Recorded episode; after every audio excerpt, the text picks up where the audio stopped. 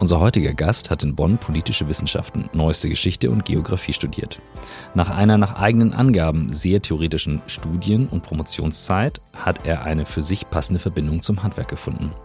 Seit neun Jahren arbeitet er bei Falke, aktuell als Leiter Key Account Legware. Und nebenbei widmet er sich immer wieder auch seiner Promotion. Der Arbeitstitel Sicherheit als Kultur in Israel. Die Wirkung von Grenzen innerhalb von Gesellschaften. Er ist, so hat er uns im Vorgespräch erzählt, auf der stetigen Suche nach Grenzen und Grenzsituationen. Sportlicher Nervenkitzel hilft ihm zum Ausgleich. Seit mehr als fünf Jahren beschäftigen wir uns nun schon mit der Frage, wie Arbeit den Menschen stärkt, statt ihn zu schwächen. Wie kann ein Thema, das einen so wesentlichen Anteil in unserem Alltag einnimmt, wieder mehr Sinn in unserem Leben stiften? Welche Chancen und Möglichkeiten haben familiengeführte Unternehmen im New Work-Kontext? Und warum ist es gut, sich mit seinen Grenzen zu beschäftigen? Wir suchen nach Methoden, Vorbildern, Erfahrungen, Tools und Ideen, die uns dem Kern von New Work näher bringen. Und darüber hinaus beschäftigt uns auch diese Woche wieder die Frage, ob wirklich alle Menschen das finden und leben können, was sie im Innersten wirklich, wirklich wollen. Ihr seid bei On the Way to New Work heute mit Simon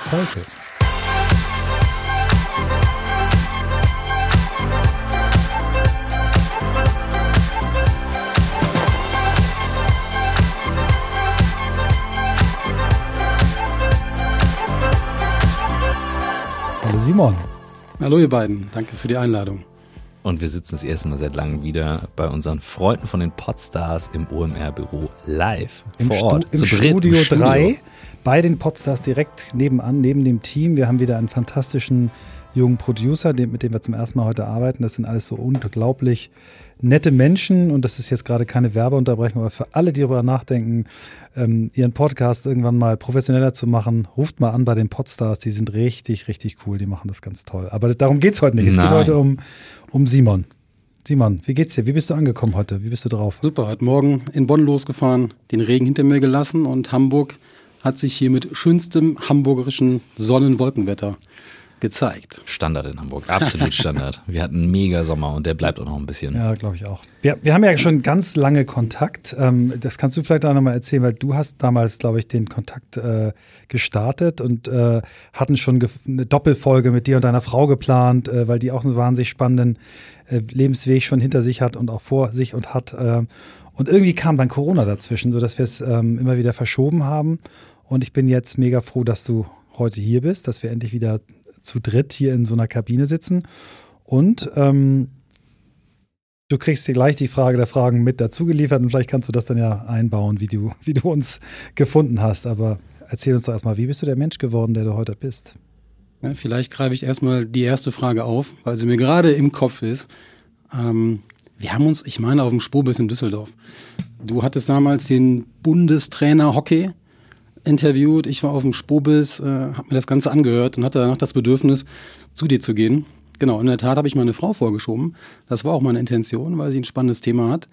Und wir auch das Thema, was mich umtreibt, Grenzen, äh, in einem gemeinsamen Aufsatz verarbeitet haben. Sie Kunsthistorikerin, ich als Politikwissenschaftler. Und das hat ein großes Spannungsfeld. So haben wir uns kennengelernt. Ja. Genau, und dann hatten wir den Termin, ich glaube schon in Köln, terminiert. Mhm. Und dann äh, kam Corona dazwischen. Genau, und dann hattet ihr euren Corona Situation Room, Stimmt. den habe ich zwar mitverfolgt, äh, war aber dann nicht Teil dessen. Und umso schöner, dass es jetzt geklappt hat.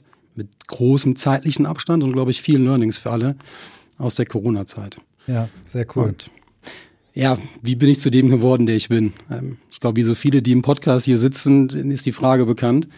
Ähm, ganz Historiker versuche ich mich mal an der Dreiteilung. Ähm, so meine Geburtszehnerjahre waren stark geprägt davon. Meine Eltern sind beide Theologen. Ich bin in einem theologisch-bürgerlichen Haushalt groß geworden, wo immer der Austausch von Kulturen und der Austausch von Künstlern ganz vorne stand. Also ich erinnere mich an viele gemeinsame äh, Abendessen zu Hause mit Künstlern, viele Reisen und gerade viele Reisen in den nahen Mittleren Orient, dort wo ein Großteil und die drei großen Weltregionen zu Hause sind. Mhm. So, das waren so meine Zehnerjahre in der Prägung. Dann kamen die 20er Jahre, Studium und Sport. Da habe ich so versucht, die Grenzen auszuloten und dann einen sehr theoretischen Weg gewählt. Ähm, durch das Studium Politik, Wissenschaft, neueste Geschichte, Geografie mit dem Schwerpunkt Wirtschaftsgeografie. Hm, hatte da aber schon äh, drei Semester Jura hinter mir und da schon gemerkt, dass mir das ähm, im, im Jura da seinem Studium überhaupt nicht getaugt hat. Da war so, so der erste Wechsel. Ähm, und was in den 20er Jahren sehr prägend wurde, waren zwei Urlaubssemester, die ich einreichen musste. Ich musste die gut begründen an der Uni. Äh, das war damals gar nicht selbstverständlich und bin dann für meine damalige sportliche Leidenschaft Baseball nach Australien. Und das war so ein Punkt, als deutscher Baseballspieler nicht super hochtalentiert, aber ehrgeizig, nach Australien zu gehen. Und, und der Deal war, die Hälfte des Fluges wurde bezahlt und man hat mir vor Ort einen Job gesucht. Also. Ich kam jetzt sehr mit einem sehr theoretischen Hintergrund dahin und mein Job vor Ort war Handwerker. So, du hast jetzt hier äh, Queensland Holzhäuser und die werden jetzt renoviert, geschliffen. Und das war so mein erster Touchpoint wirklich zum Handwerk. Also mhm. wirklich was mit Händen zu erschaffen. Ähm, und ich war kurz davor, da zu bleiben. Meine Eltern haben meine Schwester geschickt und habe mich wieder zurückgeholt. Äh, dann dadurch aus Australien. Ich habe nach Hause gefunkt, alles gut, Studium war nett, aber ich will hier wirklich was schaffen und am Ende des Tages die geleiste Arbeit sehen. Ähm, okay, ich bin wieder zurück, habe Studium aufgenommen und habe mich dann ähm, in das Thema Grenzen mehr oder weniger verliebt. Ich erinnere mich noch, als die Mauer gefallen ist, ich bin Baujahr 81, ähm, war mir gar nicht bewusst, was passiert ist. Es war, irgendwie alle haben gefeiert und das mitgemacht. Und erst im Studium habe ich angefangen, das zu reflektieren, was eigentlich damals passiert. Was, was war die Grenze in Deutschland? Äh, und was bedeutet so eine Grenze für Gesellschaften? Äh, und was bedeutet auch so ein Wegfall von Grenzen für Gesellschaften? Und ähm, dann habe ich im Studium mehrere Grenzverläufe angeguckt, habe dann meinen Schwerpunkt gesucht äh, und so bin ich dann eben auch schon durch die Kontakte, die ich äh, nach Israel hatte, auf die Grenzregime in Israel gekommen und bin dann öfters nach Israel gereist und hatte später die Möglichkeit äh, durch die Unterstützung der Adenauer Stiftung als Promotionsstipendiat längere Zeit nach Israel zu gehen. Das war extrem spannend, einfach mal auf dieses Thema zu gucken. Denn was finden wir vor Ort, was wir in Europa gar nicht mehr kennen? Also hier leben wir ja zumindest nach innen im Schengen-Raum grenzenlos. Das ist der große Begriff. Bedingt natürlich auf der anderen Seite, dass wir uns nach außen massiv abgrenzen. Aber für uns als Europäer ist erstmal die Wahrnehmung, wir leben im grenzenlosen Raum. Kommen wir nach Israel, haben wir eigentlich zu allen Seiten bis zum Mittelmeer physische Grenzen, Mauern, die uns abgrenzen. Das hat mein Interesse geweckt. Ähm, und das ist eigentlich so der Punkt, äh, der mein ganzes Leben äh, mittlerweile durchzieht. Immer die Suche nach einer Grenze, äh, die Suche, wie wirken Grenzen, was bedeutet Wegfall von Grenzen, aber wo braucht ihr bewusst eine Abgrenzung? Mhm. Und das ist dann eigentlich so der dritte Teil. Ne? Das waren jetzt so meine 20er Jahre und in den 30er Jahren ähm, habe ich dann meine Promotion ganz bewusst an einem gewissen Punkt ruhen lassen ähm, und äh, habe den Einstieg ähm, auf eine Berufsseite nach vier Semester habe ich so an der Uni noch gelehrt ähm, auch ein ganz spannendes Thema, viel Europapolitik. Ähm, und dann bin ich äh, tatsächlich in das Familienunternehmen Falke äh, gekommen und habe da ganz klassisch in ganz verschiedenen äh, Positionen mich dem Handwerk nähern dürfen. Bin übers Produktmanagement eingestiegen, habe dann ein bisschen Marketing mitgemacht, aber gerade die Arbeit am Produkt selber, also wirklich von der Idee runtergehen, in den Stricksaal gucken, wie setzen mhm. wir es um. Das war eigentlich immer so mein Interesse. Wie, wie kann ich ein Produkt erschaffen? Und da habe ich meine Leidenschaft einerseits, Geschichten zu erzählen, als Politikwissenschaftler in der Verbindung mit Produkten zu schaffen gefunden. Und war dann jetzt fast acht Jahre für den Sportbereich bei uns tätig und bin jetzt in diesem Jahr gewechselt. Du hast ja eben eine Anmoderation vom Sportbereich in den Bereich der Mode mhm. ähm, und kümmere mich jetzt da mit einem ganz fantastischen Team um unsere Key Account und, und Premium-Kunden. Und das sind eigentlich so, wenn ich mich beschreiben darf, ja. so die drei wichtigsten Stationen. Da waren ganz viele Punkte, wo ich super gern nachhake. Ich fange mal mit dem, mit dem vielleicht most easiest an. Was hat deine Schwester dir gesagt in Australien, dass du doch wieder nach Hause gekommen bist? Sie hat mich äh, im Endeffekt mit einer gemeinsamen WG gelockt. Äh, sie hat damals Biologie studiert, äh, wir haben beide in Bonn studiert. Äh, und wir haben eine sehr enge Verbindung zueinander. Und äh, im Endeffekt war die Aussicht, sie studiert in Bonn, ich studiere dort weiter, wir gehen zusammen nach meinem Aufenthalt äh, in der WG, haben das durchgezogen und dann hat sie mich in Anführungsstrichen nach Zürich verlassen, lebt jetzt schon seit über einem Jahrzehnt glücklich in Zürich ähm, und hat interessanterweise auch das, was sie studiert hat, gar nicht mehr weiterverfolgt. Also unsere beiden Lebensläufe sind, glaube ich, geprägt davon, das, was wir studiert haben, nicht direkt einzusetzen. Also mein Weg war nicht in der Lehre oder nicht in der Adenauer Stiftung mhm. an meinem Thema, sondern eher mich zum Handwerk zu orientieren. Äh, und sie ist in den HR-Bereich gewechselt. Ja. Und das war eigentlich so der, der Hauptgrund. Ähm, ein Vorteil hatte es, dass ich in Australien war. Ich bin dahin und ich bin in jeder Sportart auf der Suche, an meine eigene Grenze zu kommen. Und ich war nicht mega talentiert für Baseball, was mhm. ja auch eine große Randsportart ist. Mit dem Sprung nach Australien, die Challenge war so hoch. Ich war im australischen Sommer da. Viele amerikanische Teams schickten dann ihre Top Prospects in den australischen Sommer, wenn Amerika Winter ist und feilen dann dort an, an deren Qualitäten und Talenten. Und ich habe da einfach Gegner äh, vors Gesicht bekommen, gefaced, die später Major League Baseball gespielt haben. Und das war natürlich für mich, die ersten zwei, drei Wochen habe ich gar kein Land gesehen. Mhm. Ich hatte Schwierigkeiten, in die Sprache zu kommen. Ich hatte Schwierigkeiten, den Ball zu sehen. Das war einfach viel schneller, das Spiel äh, Learning, als ich wieder zurückkam, war mein Sprung von Ersatzspieler, Ergänzungsspieler in der ersten Bundesliga war halt, jetzt hast du einen Stammplatz in der ersten Bundesliga. So. Und das sind halt so Momente mhm. im Sport, die einem zeigen, die Grenze, diese Glasplatte, die vorher mal da war. Ich, ich habe mhm. jeden Tag trainiert und mhm. ging mir nicht weiter. Ich bin aus Australien, kam wieder, diese Glasplatte war völlig durchbrochen und ich kam auf ein ganz anderes Level zurück. Ja, lass uns mal bei dem Sport mhm. kurz bleiben. Äh, ich bin großer Fan aller vier großen Sportligen in den USA und äh, Baseball habe ich quasi als letzten Sport für mich entdeckt, als ich äh, im Studium mal ein Semester drüben war. Ähm, äh, St. Louis Cardinals habe ich mir angeguckt und ich fand absolut spektakulär, ähm, was, was das für eine Athletik auch ist, was die Leute drauf haben. Ja du musst ja eigentlich zwei Sportarten können. Ne? Du bist einmal dieses Bat, dieses Schlagen mhm. können mhm. Ähm, und da musst du im Feld äh, ein völlig anderes Spiel, nämlich die Defense ja letztendlich machen. Vielleicht erzählst du mal ein bisschen, was, was dich so im Baseball begeistert hat, was dich da reingezogen hat, weil ich finde, find, aus dem Sport kann man eine Menge lernen. Äh, interessant war in der Jugend, wir sind damals als komplette D-Jugend-Fußballmannschaft äh, zum Baseball gewechselt, weil da hatten die Jungs damals den Film Indiana von Cleveland, die waren so 18, 19 zum damaligen Zeitpunkt gesehen und haben einfach selber auf einem hart Ascheplatz damals sich ein Feld eingezeichnet, immer nach unserem Training und uns hat das völlig fasziniert, was die da machen. So bin ich da reingerutscht als Jugendspieler, habe dann Südwestauswahl gespielt für Rheinland-Pfalz und habe das dann ein bisschen schleifen lassen. Dann kam so ein sehr starker Part Surfen, so ein Bulli gekauft, viel Reisen, viel alleine reisen ein wichtiger Aspekt. Und habe dann im Studium wieder Baseball angefangen. Einfach nur, ich bin jetzt verwurzelt in Bonn, die hat eine gute Baseballmannschaft. Und was mich da fasziniert, wie du es beschreibst, ne? du bist halt nicht darauf, du bist nicht spezialisiert auf eine Bewegung, ein Bewegungsmuster. Du musst beides machen. Im Angriff schlägst du und in der Verteidigung verteidigst du. Äh, du musst als Mannschaft, jeder, wie in jedem Mannschaftssport, jeder muss seine Rolle ausüben, aber muss auch in seiner Grenze bleiben. Ne? Das ist ein ganz wichtiger Aspekt. Ähm, und gerade diese Abwechslung.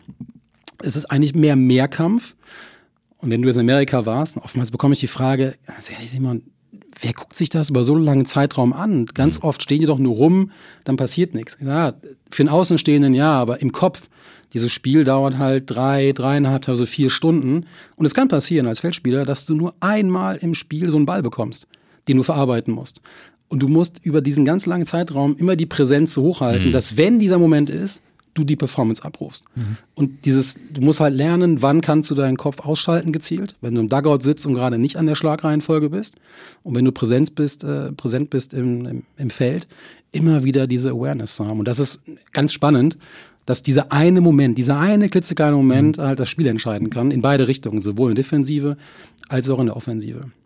Jetzt war dein, deine Begründung, in Australien zu bleiben, aber nicht unbedingt Baseball, sondern der Satz, den du ihm sagtest, war so, ich möchte am Ende des Arbeitstages sehen, was ich geschaffen habe. Und das hat dich offensichtlich dazu bewegt, da zu bleiben, eine solche Lebensentscheidung zu treffen. Kannst du dazu noch mal was sagen? Ja, das äh, war absolut faszinierend. Ähm, ich bin da rübergegangen und wusste nicht, welchen Job sie mir anbieten. Ich wusste, ich bin dann mhm. gefühlt so semi-professionell. Ich darf da spielen und sie organisieren mir einen Job und ich hatte eine gute Eingliederung in die Gesellschaft. Ich war halt nicht der Work and Traveler. Also ich war an einem Punkt eigentlich nur mit Australiern äh, zusammen. Und äh, dann sagten sie, ja, wir hatten hier einen Job, Construction. Ich so, okay, why not? Und äh, bin dann da rein. Und am Anfang natürlich eine große Challenge. Äh, ich habe jetzt keine zwei linken Hände mitgebracht, aber mhm. ich war jetzt auch nicht ausgebildet. Aber Georgie, mein Chef, der sagte, hey, German Handwerk. Er hat immer gesagt, German Handwerk und dachte, jeder Deutsche müsste irgendwie German Handwerk mitbringen.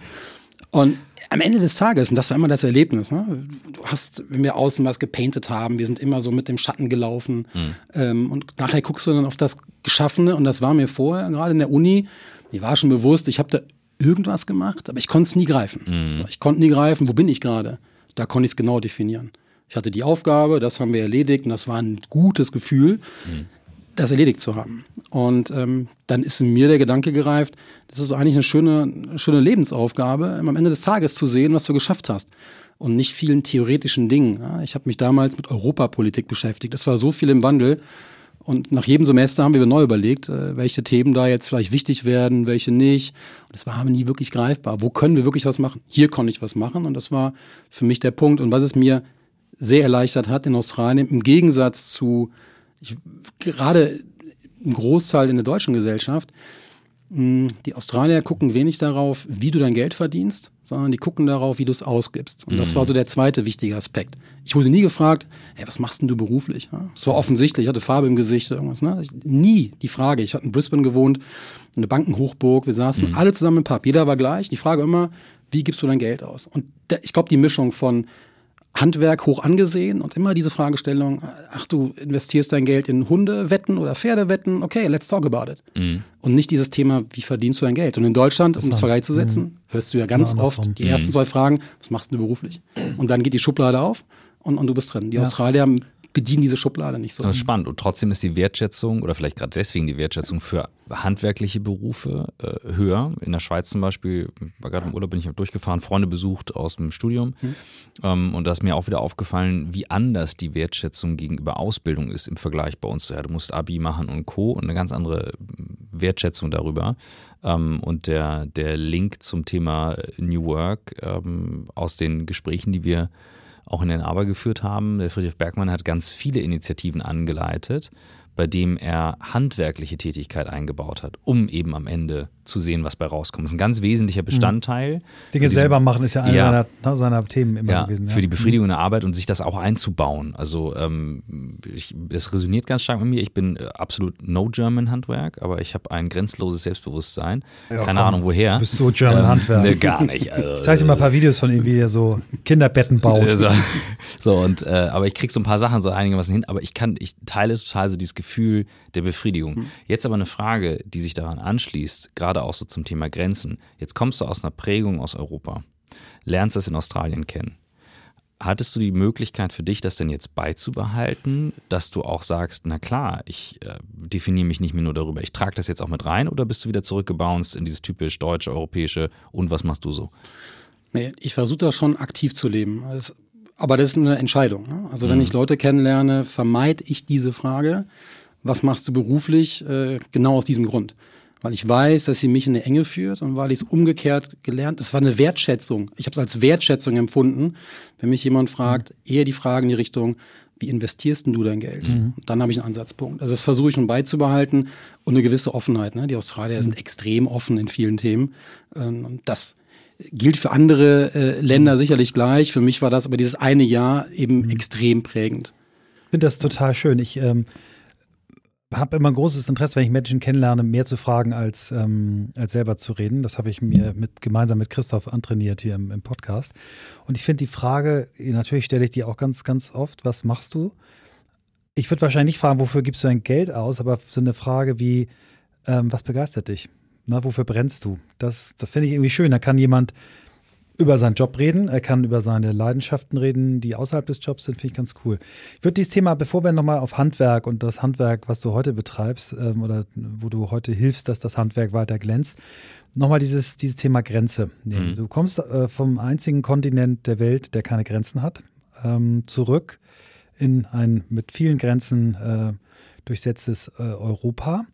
Ähm, und gewinnst dieses Thema Grenze für dich als ein, ein Forschungsschwerpunkt? Ich, mich beschäftigt das sehr. Wir haben das letzte Mal mit einem Gast über, über Grenzen geredet, der war auch Historiker, äh, Rutger Breckmann, der ja in mhm. seinem mhm. Buch, ähm, äh, in seinem ersten Buch, in dem wunderschönen roten äh, Utopien für Realisten, in, in der Unterzeile stehen hat, warum wir das bedingungslose Grundeinkommen, die 15-Stunden-Woche und äh, die Abschaffung von Grenzen brauchen. So, er sagt, wir wir müssen Grenzen abschaffen. Wie ist deine Perspektive auf so eine steile These und wie hast du dich diesem Thema Grenzen genähert? Sehr lange Vorrede, sorry. Ja, eine sehr komplexe Frage, aber dafür sind wir ja auch hier, um auch dann Grenzen zu setzen. Ne? Dem, dem, Thema genähert habe ich mich tatsächlich, und das war für mich dann einfach eben an physischen Grenzen. Also ich mhm. habe erstmal Grenzen genommen, die sichtbar sind.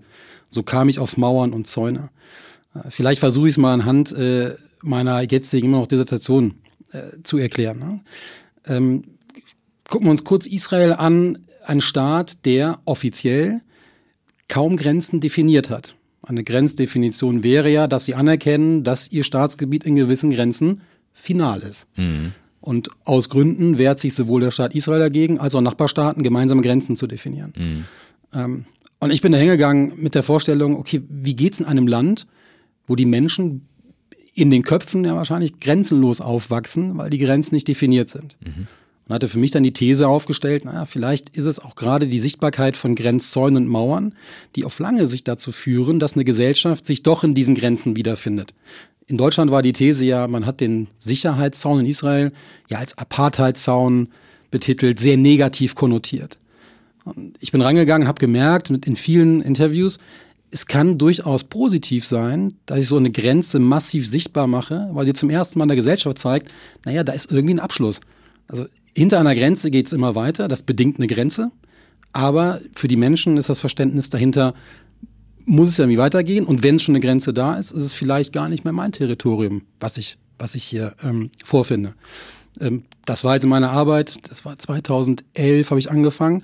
Bis heute würde ich die These nicht halten, dass die, der Grenzzaun in Israel auch so gewirkt hat auf einen Großteil der Gesellschaft und man sich vielleicht darüber einer Zwei-Staaten-Lösung besser annähern kann, als wenn ich es nie sichtbar gemacht hätte. So, und das war so ein bisschen der, der Ausgangspunkt. Muss ich Grenzen sichtbar machen? Und der zweite Aspekt ist, wer Grenzen zieht auf Karten, hat auch die Macht, dies zu tun. Mhm. Wir hatten eben im Vorgespräch ja ganz kurz das Thema Ukraine und gerade die aktuelle Entwicklung. Ne? Zelensky sagt, mhm. wir haben wieder 6000 Quadratmeter zurückgewonnen.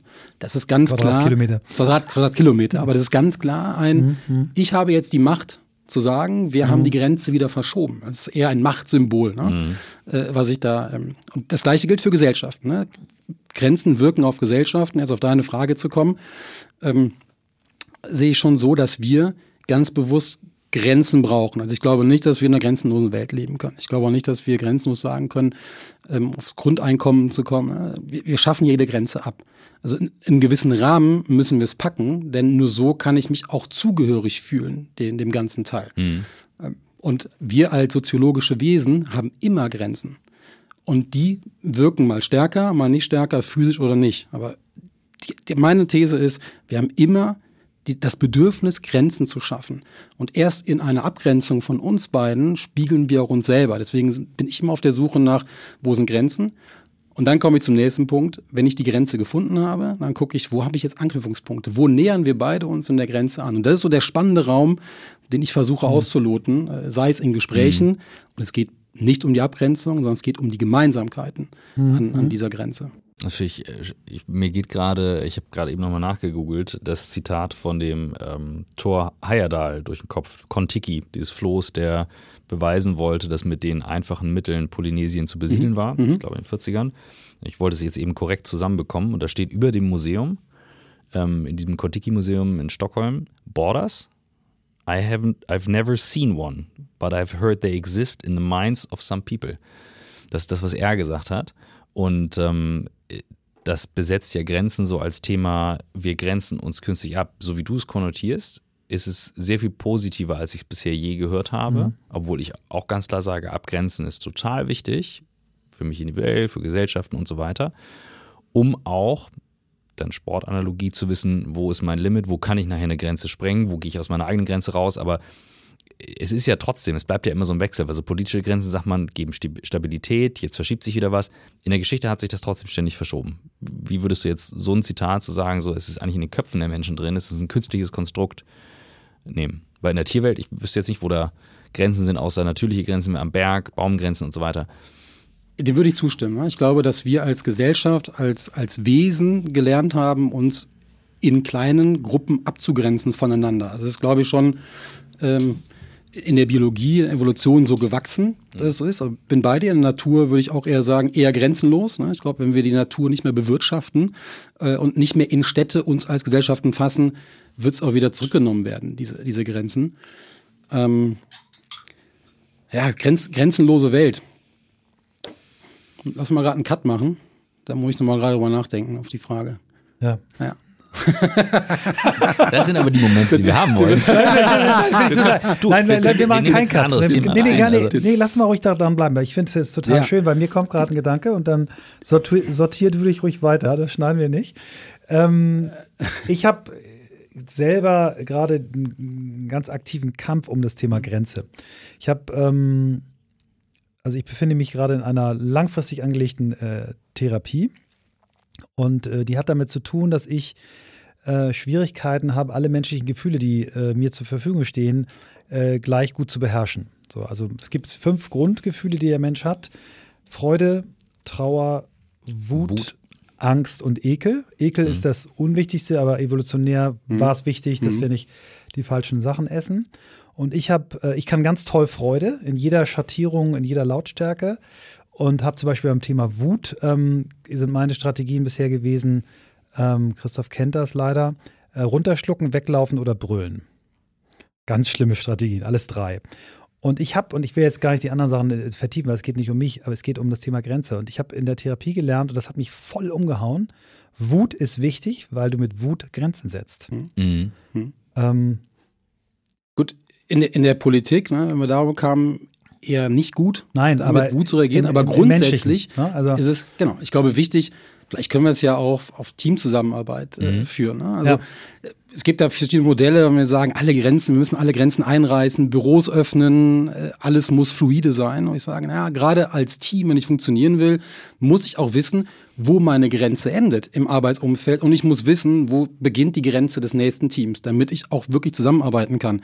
Wenn ich das nicht definiere, im Idealfall als Team nicht über Wut, ja, aber, aber dann, dann habe ich erst einen Ansatzpunkt. Und dann finde ich immer den spannenden Part, sich genau an der Grenze zu treffen. Dass jedes Team innerhalb seines Korridors gut arbeiten kann, ist klar. Wenn ich aber zusammenarbeiten will, muss ich die Grenzen ausloten, um dann zu sagen, wo haben wir mhm. die Grenze nicht als Abgrenzung, sondern als Annäherungspunkt mhm. zu sehen.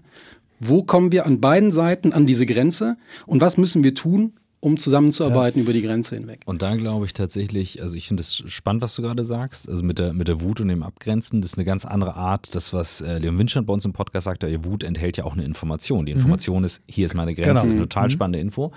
Ähm, und Grenze, so wie der Hayadal das sagte, gar nicht so negativ zu nehmen im Sinne von, ja, die existieren in den Köpfen von Menschen, das bewusst als etwas zu sehen, was wir gebaut haben als Konstrukt. Mal äußert sich das in einer großen Mauer, mal äußert sich das mal mit einem Tritt gegen Schiemann zu sagen, mein Freund, that's it, weiter geht's hier nicht, um als Individuen interagieren zu können. Mhm. Das finde ich schon, das finde ich schon wahnsinnig spannend, weil die Probleme, die durch die Erwartung manchmal ähm, aufkommen im New Work-Kontext, das ist etwas, was wir oft hören. Das geht, glaube ich, dir auch ähnlich, wenn in Firmen Leute sagen, ja, es kann doch nicht jeder Chef sein und keine Hierarchien und so weiter. Das stimmt ja nicht.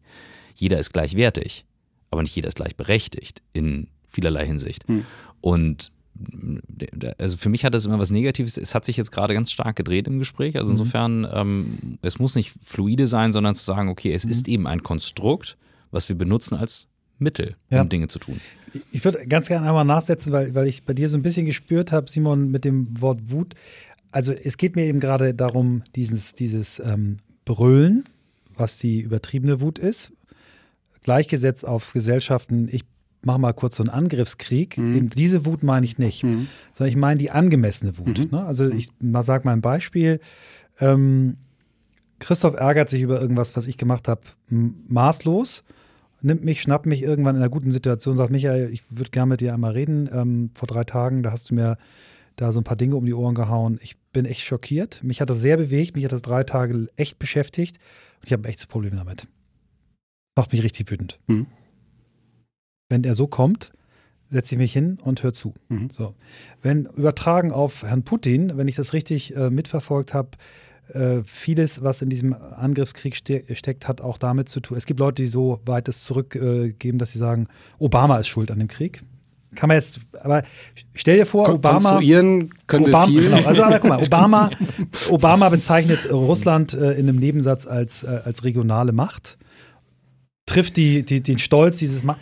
Stell dir vor, ein Herr Putin hätte das thematisiert und hätte angemessen wütend reagiert und hätte Herrn Obama mal zurechtgestutzt und ihm erklärt, wie viel Bodenschätze Russland hat, wie groß Russland ist, wie viel Tradition Russland hat und dass äh, diese Art und Weise miteinander umzugehen alles andere als äh, korrekt ist. Also er hätte wahrscheinlich ganz viel Sympathien gekriegt. Für so einen Angriffskrieg kriegt er keine Sympathien. Also mir geht es darum zu sagen, diese Analogie Wut und Grenzen setzen finde ich super. Und je früher du diese Grenze ziehst und setzt, also meine, meine Geschäftspartnerin Svanti, die ist da extrem gut. Die hat gerade, ich kam, bevor ich hierher kam, hat die mich gerade mal wieder ein bisschen, äh, hat sie sich abgegrenzt, mhm. weil sie bestimmte Dinge bei mir beobachtet hat, die sie nicht gut findet.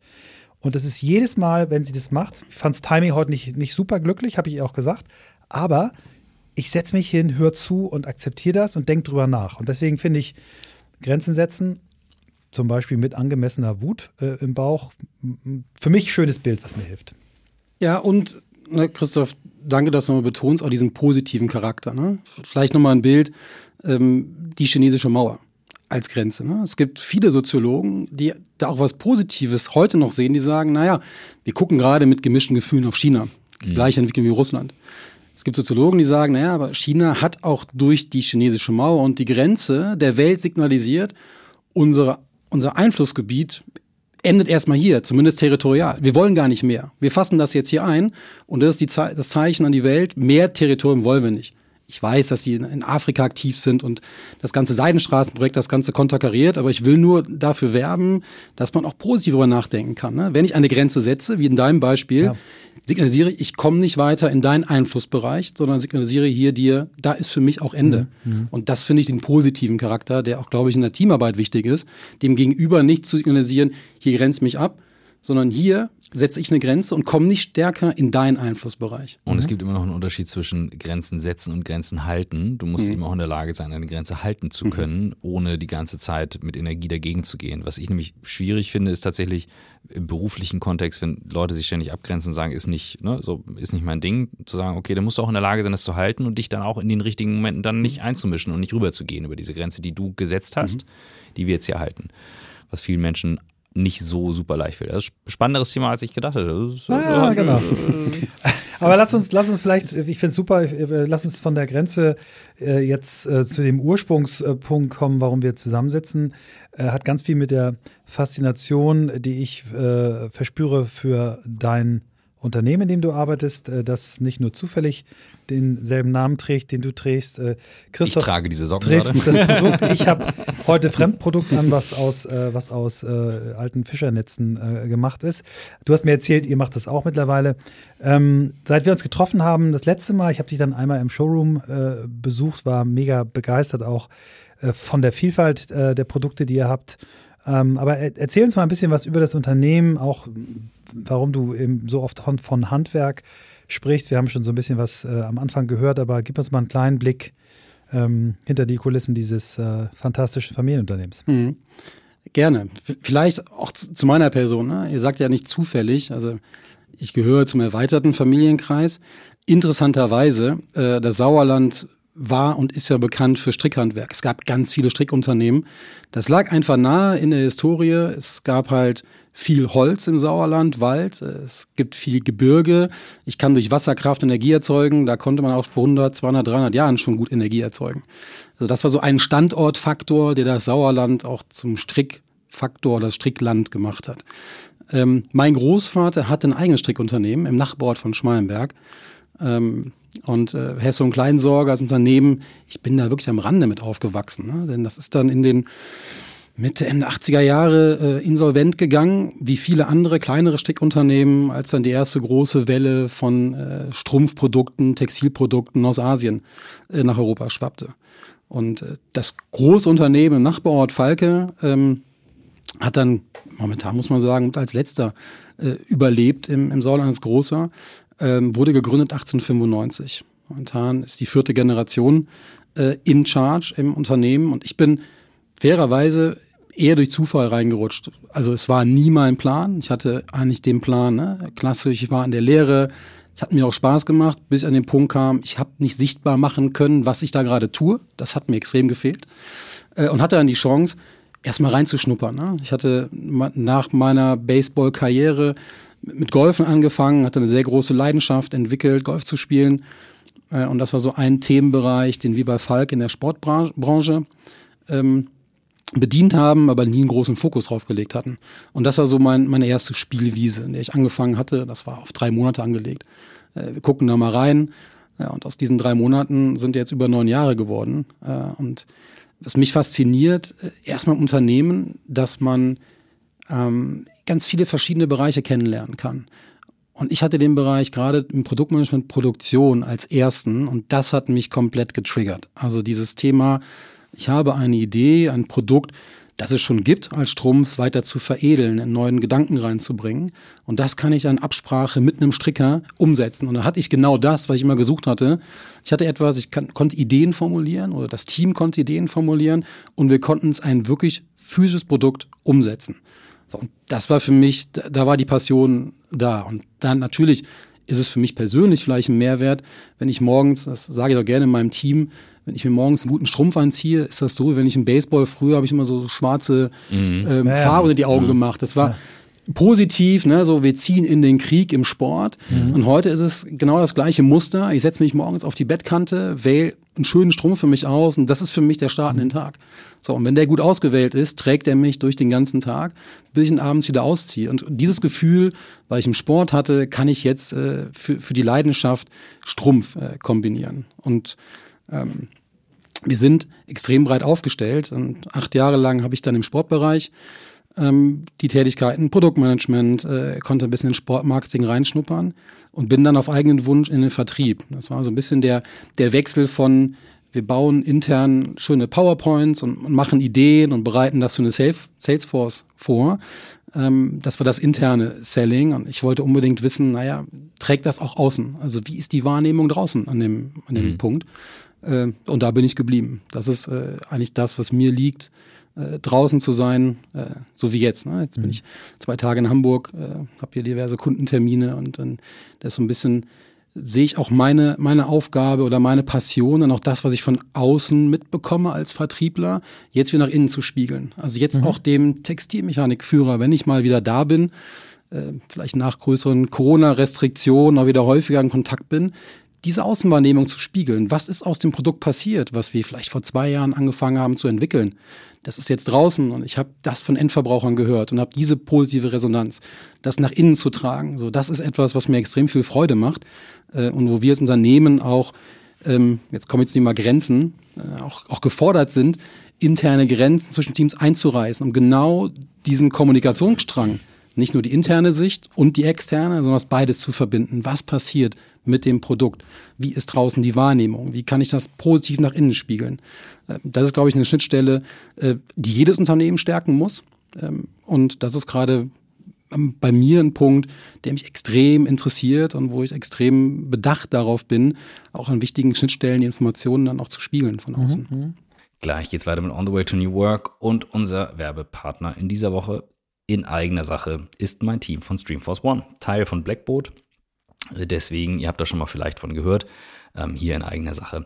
Wir haben mit Streamforce One ein Format auf die Beine gestellt in der Corona-Zeit, um unseren Kunden dabei zu helfen, dass Events nicht einfach nur abgefilmt und gezeigt werden mit PowerPoints und fertig, sondern dass aus diesen Events wirklich hochwertige, eigenständige Formate werden im virtuellen Raum. Das machen wir mit Streamforce.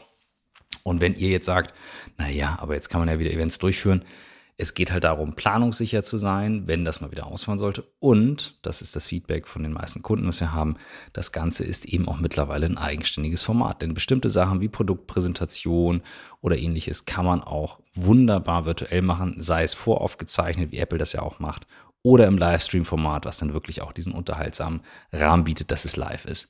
Ihr könnt einfach mal auf streamforceone.com nachschauen oder bei blackboard.com. Dort findet ihr etliche Beispiele von Videostreams, die wir machen, das Storytelling, was wir dann bauen, das mobile Livestreaming-Team, was wir dann auch wirklich hin, hinbringen zum Kunden oder zu euch dann Regie, Hosting, Co-Moderation, Animation, die wir erstellen und, und, und.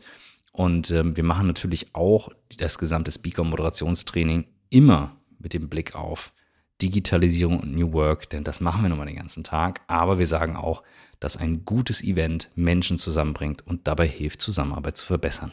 Deswegen haben wir dieses eigene Format. Also, wenn ihr ein eigenes Streaming auf die Beine stellen wollt, meldet euch bei uns streamforceone.com oder blackboard.com und dann unterhalten wir uns darüber, was man aus eurem Event machen kann. Jetzt viel Spaß mit dem Rest der Folge. Wie schnell seid ihr da, äh, wie sagen wir, Teams umzustrukturieren, zusammenzustellen oder vielleicht auch die Kommunikation sicherzustellen. Also ein Beispiel aus der Vergangenheit, Steve Jobs war dafür bekannt, äh, als er neue Produkte entwickelt hat, wie damals den Macintosh, Leute aus dem einen Team einfach sich wirklich zu schnappen und rauszunehmen, in ein anderes zu setzen, sagt, du bist jetzt Macintosh-Team, hier ist das T-Shirt, herzlichen Glückwunsch. Ähm, versus in anderen Unternehmen, wo viel autonomer gearbeitet wird, also bei uns zum Beispiel, äh, wird sehr autonom gearbeitet. Das heißt, selbst wenn ich jetzt sage, kannst du bitte folgende Sachen machen, ich habe gesagt, ob heute jemand zum Drehen mit vorbeikommen kann, kriegt er eine sehr äh, selbstbewusste Antwort, aus welchen Gründen das jetzt gerade nicht möglich ist. ich, so, ich bin ja der Chef. So. Ja, Chef, aber dann können wir, dann, können wir, also, dann, dann können wir halt den anderen Kram nicht machen. Ja. So, und das, das sind ja zwei Extreme. Ähm, wie ist es bei euch? Wie dynamisch seid ihr? Wie schnell agiert ihr? Und vielleicht erzählst du uns in dem Kontext auch mal, wie groß ist das Unternehmen? Wie ist es aufgestellt, dass wir so ein bisschen Bild davon haben? Hm. Also im Grunde, und das ist für mich der wichtigste Aspekt, verstehen wir uns, sind wir auch Handwerker. Mhm. Also das ist natürlich schwierig, wenn man sich als Handwerker versteht und zu sagen, jeder macht alles oder wir sind einfach fluide, sondern die Prozesse müssen schon klar definiert sein. Gerade im Handwerksbereich äh, ist ja unser Hauptasset, ähm, dass wir in eigenen Produktionen fertigen. Und, und alles in Deutschland eigentlich oder? Ne, wir haben insgesamt fünf Werke, davon mhm. sind zwei in Deutschland. Das Stammwerk in Schmalenberg seit 1895 vielleicht die, kurz die Fakten, ne? Es sind mhm. knapp 3000 Mitarbeiter äh, insgesamt, die beschäftigen, davon roundabout 600 in Schmalenberg, noch drei weitere Standorte in Europa und dann gibt's noch einen Standort in Südafrika, an dem produziert wird. Und das ist eigentlich das größte Asset. Ne? Du mhm. hast die Produktion selber im Haus und musst dafür Sorge tragen, dass du auch ähm, die Mitarbeiter hast, die in der Lage sind, dieses Handwerk auszuüben. Ähm, und insofern, da ist natürlich schwierig, natürlich tauschen wir da auch zwischen den Werken. Ähm, aber deine Frage, ne, zu gucken, aller Steve Jobs, wir nehmen nicht mal daraus, daraus. Wir haben es jetzt gerade im Vertrieb gemacht. Ne? Also ich bin als Beispiel aus dem Sport raus und gehe in die Welt der Mode. Und ein Kollege von mir ist äh, als Pendant aus der Mode in die Sportwelt gegangen, mhm. einfach nur um mhm. Wissen zu teilen, ne? Mhm. um, um dafür Sorge zu tragen, dass wir voneinander lernen und das soll auch eine Strahlkraft haben ins Unternehmen zu sagen, ähm, dass wir uns mehr austauschen ne? und auch eine Motivation. Ne? Als Beispiel, wenn ich im Produktmanagement bin, auch mal mehr vielleicht in den Vertrieb reinzuschnuppern und, und vice versa. Also da sind wir schon ähm, sehr stark im Austausch. Ähm, und äh, jetzt haben wir noch die äh, auch ein Thema, wir haben noch ein Office in Düsseldorf aufgemacht. Ja, das hat auch damit zu tun, ne, dass man natürlich gucken muss, du bist im Sauerland verortet, hast dann einen Showroom, du warst noch im mhm, Alten, mhm. jetzt sitzen wir im Medienhafen wow. äh, und da ist eben die Neuerung, dass wir auch ein Büro angeschlossen haben und mhm. da müssen wir natürlich jetzt gucken, dass wir eben auch beide Büros, die wir unterhalten, gleichmäßig zusammenführen, auch da den Austausch stärken, der dann eben nicht mehr größtenteils physisch in einem Raum passiert, mhm. sondern der natürlich virtuell mhm. äh, vonstatten geht. Erste Mal in 300 38 Folgen muss ich einmal auf Toilette.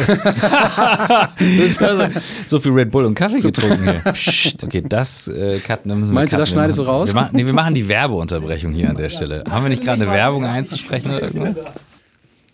Ich weiß noch nicht ganz genau, ob wir die, den Bio-Break drin gelassen haben oder nicht.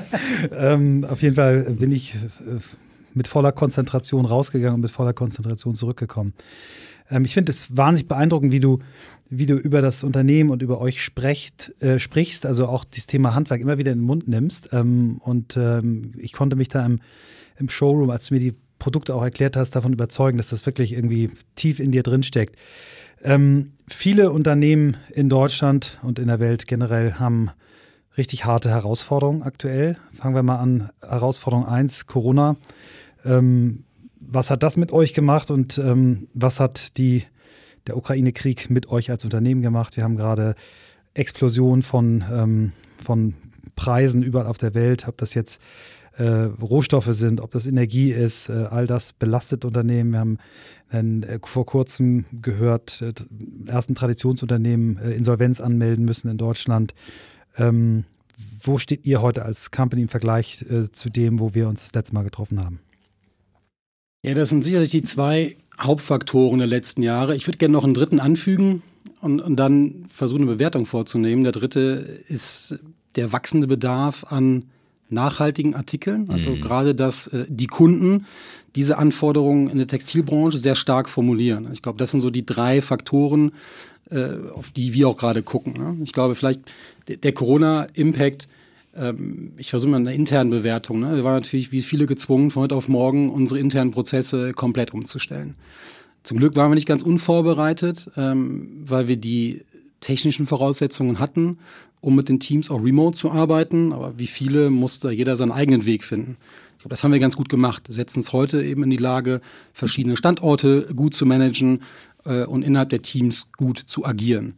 Ähm, natürlich sind wir ähm, als, als Produzent darauf angewiesen, dass viele Handelspartner auch gut durch die Krise kommen. Ne? Das war natürlich gerade zu Beginn unklar, ähm, wer kommt aus der Krise wie, wie raus. Jetzt gerade sind wir an einem Punkt, wir merken, die Touristenströme kommen langsam zurück, der Einbruch im stationären Handel äh, war massiv, aber hat nicht so lange angehalten. Ja, es war ja oftmals dann gesagt, ja, das E-Commerce überholt jetzt komplett. Jetzt sehen wir so gerade, dass das Ganze wieder ausnivelliert. Ja.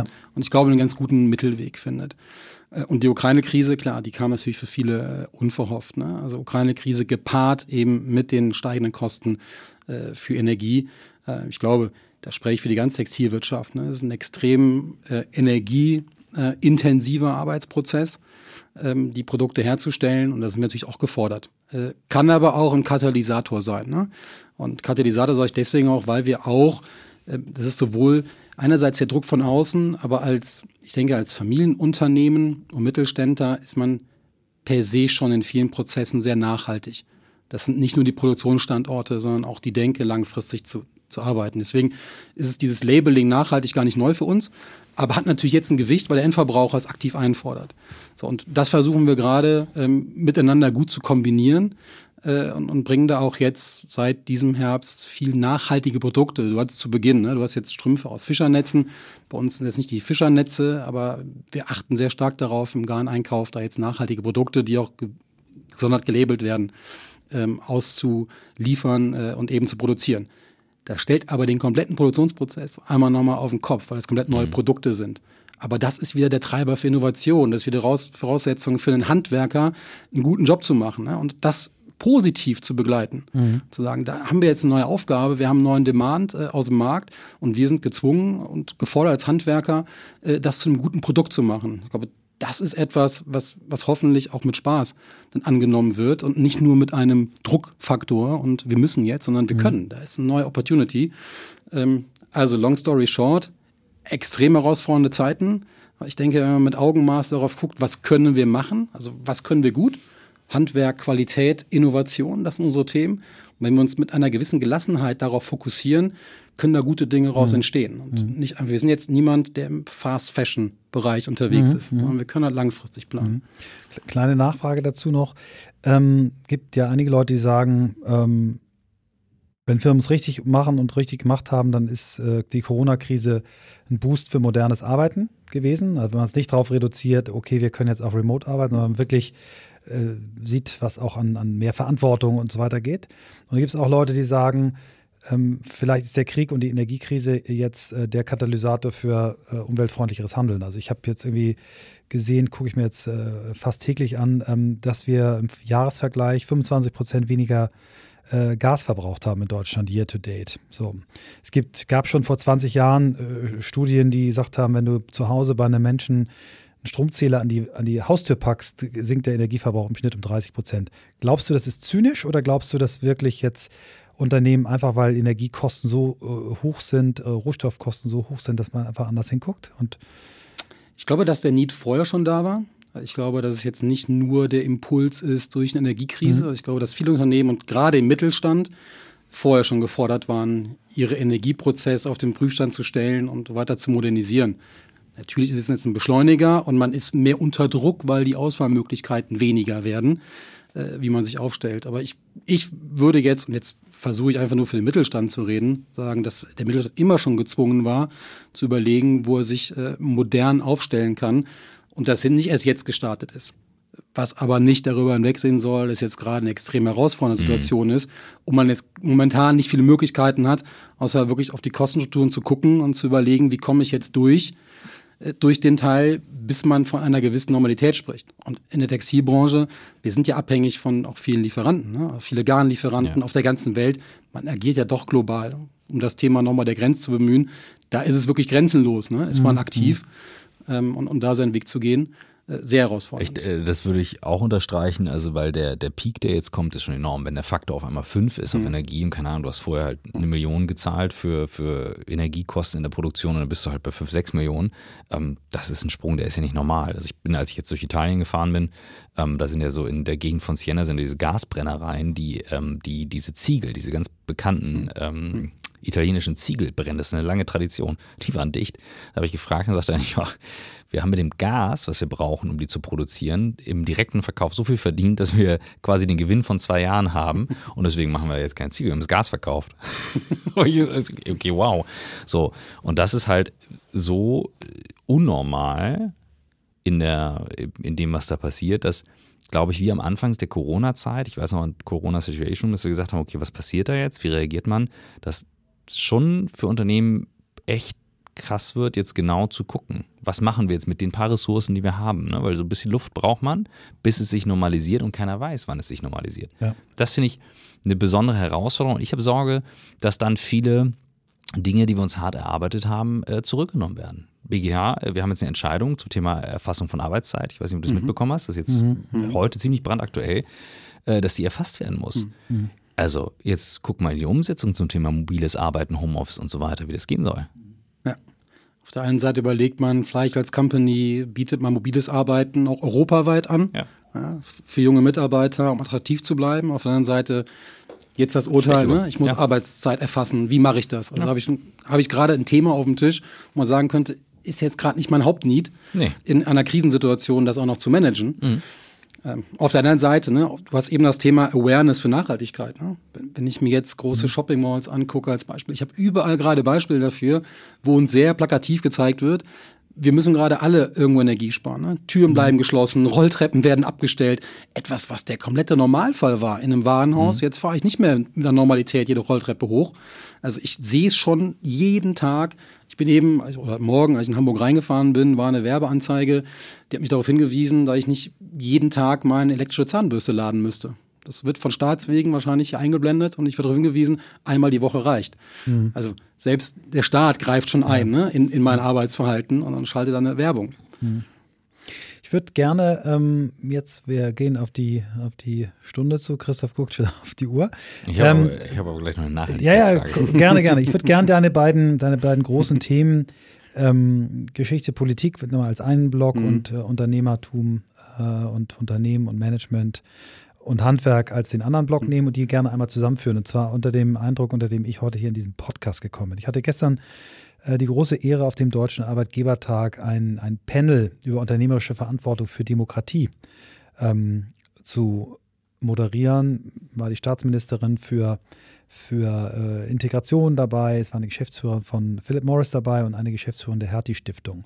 Und äh, die Philip Morris benutzten Wort, das ich vorher nicht gehört hatte, ähm, Corporate Democratic Responsibility. Also Unternehmen haben eine Mitverantwortung für Demokratie. Also die versuchen das so zu leben, die machen einen Demokratiepreis, die haben eine Wahlaufrufkampagne zur letzten Bundestagswahl äh, gemacht. Die Hertie-Stiftung macht ganz viele, viele Themen.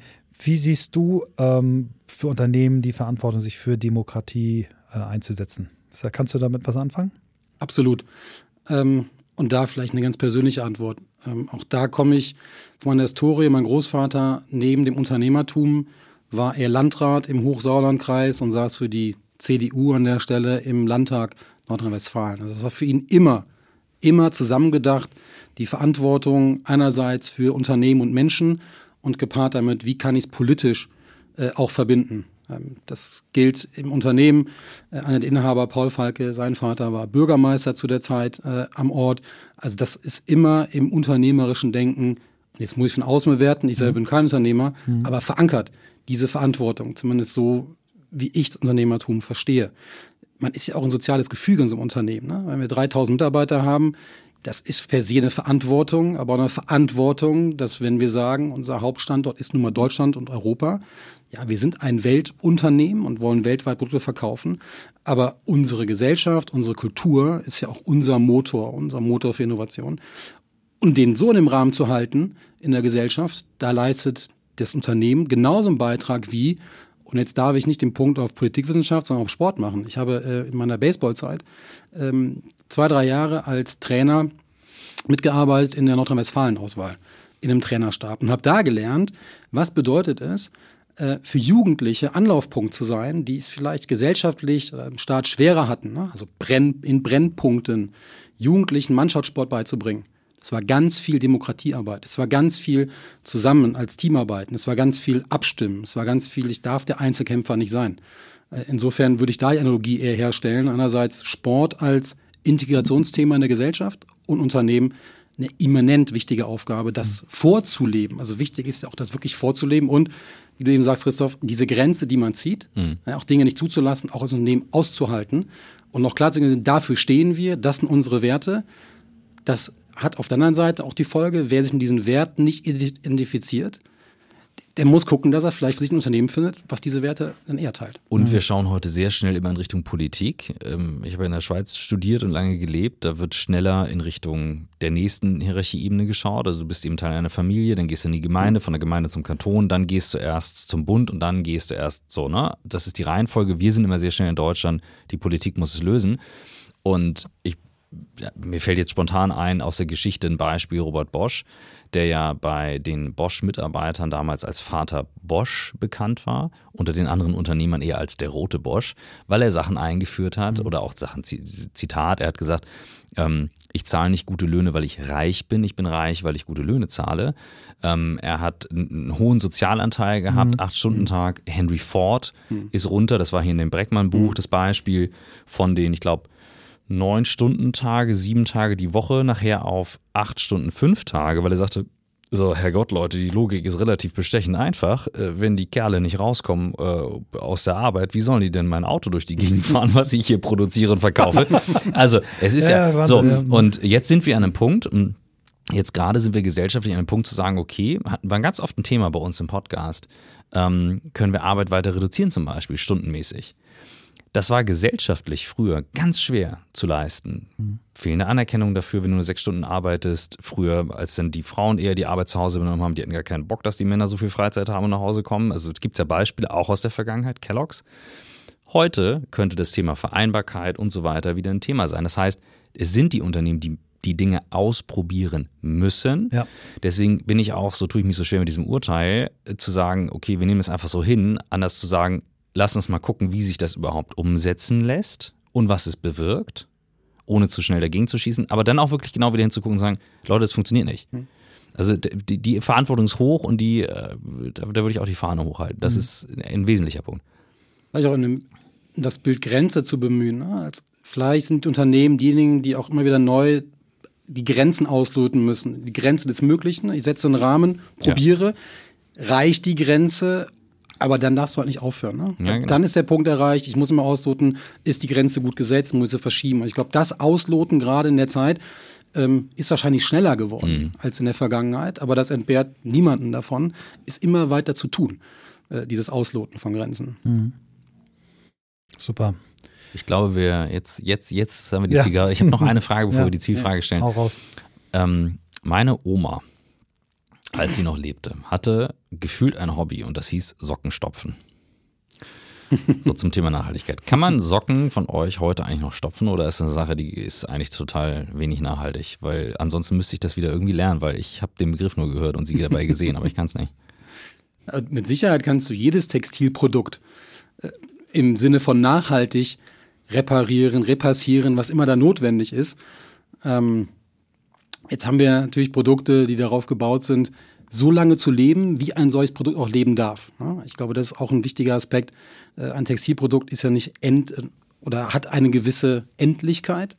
Ähm, insofern würde ich sagen, dein Lieblingsstrumpf, gib ihn gerne zum Reparieren und ansonsten kannst du den Strumpf wieder in den Kreislauf geben. Ich glaube, das ist ja ein Thema, was gerade in der Textilbranche sehr stark mhm. äh, kommt, mhm. dass wir wieder ähm, diese Stoffe, diese Garne weiterverarbeiten können. Mhm. Also insofern bin ich dann eher ein Freund des Kreislaufprozesses äh, und dann können wir auch neue innovative Produkte an deinen Fuß bringen. Und dann ich mache auch noch eine hinterher, okay. weil ich das jetzt super finde, dass du das Thema gebracht hast. Wir hatten vor einigen Folgen, ist schon ein bisschen länger her, einen ganz tollen äh, skandinavischen Unternehmer, der mhm. äh, Asket macht, also eine, eine nachhaltige mhm.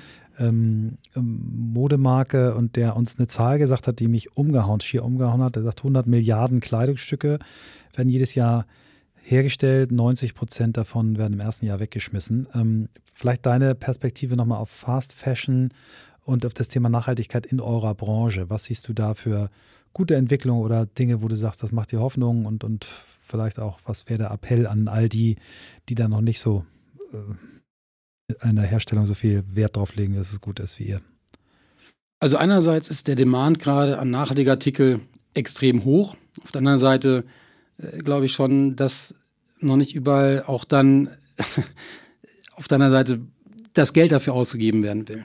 Also du willst heute, also meine Wahrnehmung, alles soll nachhaltig sein, aber Idealfall günstiger als vorher. Die Rechnung wird nicht funktionieren, mhm. äh, denn selbst eine nachhaltige Baumwolle mit Tröpfchenbewässerung, übrigens, ne, Israel ist einer der großen äh, Lieferanten weltweit, äh, was so nachhaltige Baumwolle angeht, aber auch Ägypten, also die Ware kommt ja auch von irgendwo her und diese neuen Plantagen müssen erst gebaut werden.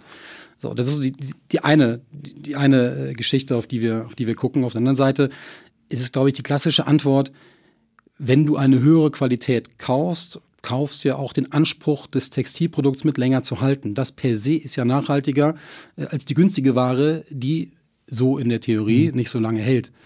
Äh, und da glaube ich schon, ähm, dass sich da in der Gesellschaft der Wandel auftut. Mhm. Das Bewusstsein dafür, es kann nicht gut sein, das T-Shirt nur einmal zu tragen. Und es kann nicht gut sein, dass das T-Shirt nur drei Euro kostet. Mhm. So, das ist, glaube ich, gerade in der globalisierten Welt mit den Themen, die wir wahrnehmen, im Awareness-Bereich schon sehr groß. Mhm. Jetzt fehlt noch bei vielen, glaube ich, Schlussfolgerungen, dass das Ganze auch einen höheren Preis haben muss, mhm. wenn ich es nachhaltiger produziere. Aber ja. an dem Punkt werden wir kommen. Bevor Christoph jetzt die letzte Frage raushaut, äh, mein positivstes Erlebnis in der letzten Zeit in der Textilbranche war mein wirklich erstmaliger Besuch in einem Patagonia-Geschäft mhm. in mhm. München. Mhm. Äh, Robbie Williams Konzert, Regen war angesagt. Äh, ähm, Klammer auf, äh, der Regen kam erst bei der Zugabe. Bei Angels fing der Himmel an zu weinen, Klammer zu. Ich mir also eine Patagonia-Jacke gekauft, eine Patagonia-Jacke, meine erste. Und das war so ein geiles Einkaufserlebnis. Die, die Verkäuferin sagte, ja, ähm, Sie wissen schon, wenn Ihnen mal ein Reißverschluss kaputt geht, hier, den tauschen wir aus. Mhm. Äh, und ich, mhm. wie? Umsonst? Ja, da, natürlich. Ja. Und äh, das ist eine Marke, die ja auch damit wirbt, äh, Fotos von 30 Jahre alten Produkten zeigt und sagt, kauft ihr keine neue, benutzt die alte. Also es gibt in eurer Branche mindestens mal ein leuchtendes Vorbild. Es gibt ähm, auch deutsche Marken, ne? Ja. wenn du nach VD guckst ja. beispielsweise, die das ja. auch anbieten. Und, mhm. ja, schon cool. Mhm. Ja. Die Abschlussfrage. Yes. Nachdem wir ja immer fragen, wie bist du der Mensch geworden, der du bist, möchten wir wissen, wo willst du noch hin? Da hilft mir jetzt mein Historiker-Dasein nicht, um in die Vergangenheit zu gucken. Ne? Äh, vielleicht ein Zusatz, den ich in meinen 30ern vergessen hatte. Äh, der schöne Umstand, eine Familie gegründet zu haben, kam in den 30ern dazu. Äh, wo will ich gerne hin? Äh, Gerade gucke ich auf eine Tochter, die in die erste Klasse gekommen ist und ich versuche jetzt auch bewusst ihr Dinge zu vermitteln, bewusst Freiräume zu geben, bewusst die Möglichkeit zu geben, Dinge auszuprobieren. Äh, also alles das, was ich erfahren durfte in, in meinem Werdegang, äh, jetzt eben auch in die nächste Generation weiterzugeben. So, das ist so ein Hauptaugenmerk, ganz bewusst äh, das, das Familiendasein äh, zu verbinden ähm, mit allen Themen ne? und hoffentlich lange dem Handwerk verbunden bleiben zu dürfen. Im Nachgang hätte ich gerne eine Schreinerlehre gemacht. Vielleicht ist das ein Thema, wenn ich dann die Promotion abgeschlossen habe, ob ich da nochmal ansetze irgendwann auf dem sogenannten zweiten Bildungsweg, auch dieses Handwerksthema nochmal stärker zu beleuchten. Das wäre so ein Thema, was mir richtig Spaß machen würde. Simon, vielen Dank für diese aufregende und tolle Stunde mit dir. Und äh, wir werden die irgendwann fortsetzen, habe ich so im Gefühl. Danke, Danke euch. Ich bin ja auch so Typ morgens aufstehen und brauche so meine Rituale. Und ähm, ohne jetzt Werbebotschaft oder irgendwas, ich trage ja wirklich falke Socken. Das ist jetzt, ich kaufe die halt keine Ahnung, Simon hat mir in deiner Bio-Break äh, einen Tipp gegeben zu noch einem anderen Produkt von ihm, was ich mal ausprobieren werde. Kannst du mir gleich mal erzählen. Und dieses äh, morgens die Socken anziehen, um loszuziehen und durch den Tag getragen zu werden, das ist für mich jetzt ein neues Symbol. Ich werde meine Socken künftig anders würdigen. Ähm, lustig, ich brauche diese Symbolik und ganz klar für mich das Thema Grenzen als ganz großes Thema hier in der Folge, wie wichtig das ist, nicht im Zwischenmenschlichen nur, sondern auch in den Unternehmen und auch gesellschaftlich. Es hat in diesem Dreiklang von New Work Mensch, Unternehmen, Gesellschaft absolut einen zentralen Stellenwert. Und es fand ich schön, dass wir das mal in einer mhm. Folge hatten. Für mich ähm, jetzt mit ähm, Simon jemand im Podcast, der ungefähr dein Alter hat und ich wirklich ein großer Fan äh, dieser Generation plus minus fünf Jahre bin, ähm, so das Gefühl habe, dass ihr äh, da nehme ich dich jetzt mit rein, so viel aufgegleister seid in dem Alter schon, als ich es in dem Alter war. obwohl ich schon wahnsinnig viel Verantwortung hatte. Ich war, hatte ja schon quasi meine Audi-Zeit als Global CMO hinter mir und schon zwei Jahre ein Unternehmen gegründet. Und finde das ganz toll, so, so einen Menschen so zu erleben, der, der aus diesem, aus seiner ersten beruflichen Heimat, in diesem Thema Geschichte, Geschichtsbewusstsein, dann diese Verwurzelung im Handwerk, ähm, in, in, dem neuen Beruf und aber auch schon, ähm, wie ich finde, ähm, dem guten Bewusstsein für ein ganzheitliches Leben. Das finde ich ganz toll. Das beeindruckt mich sehr und es ist wieder mal ein großes Privileg, hier mit dir zu sitzen und solche Gespräche führen zu dürfen. Danke, das gebe ich gern zurück.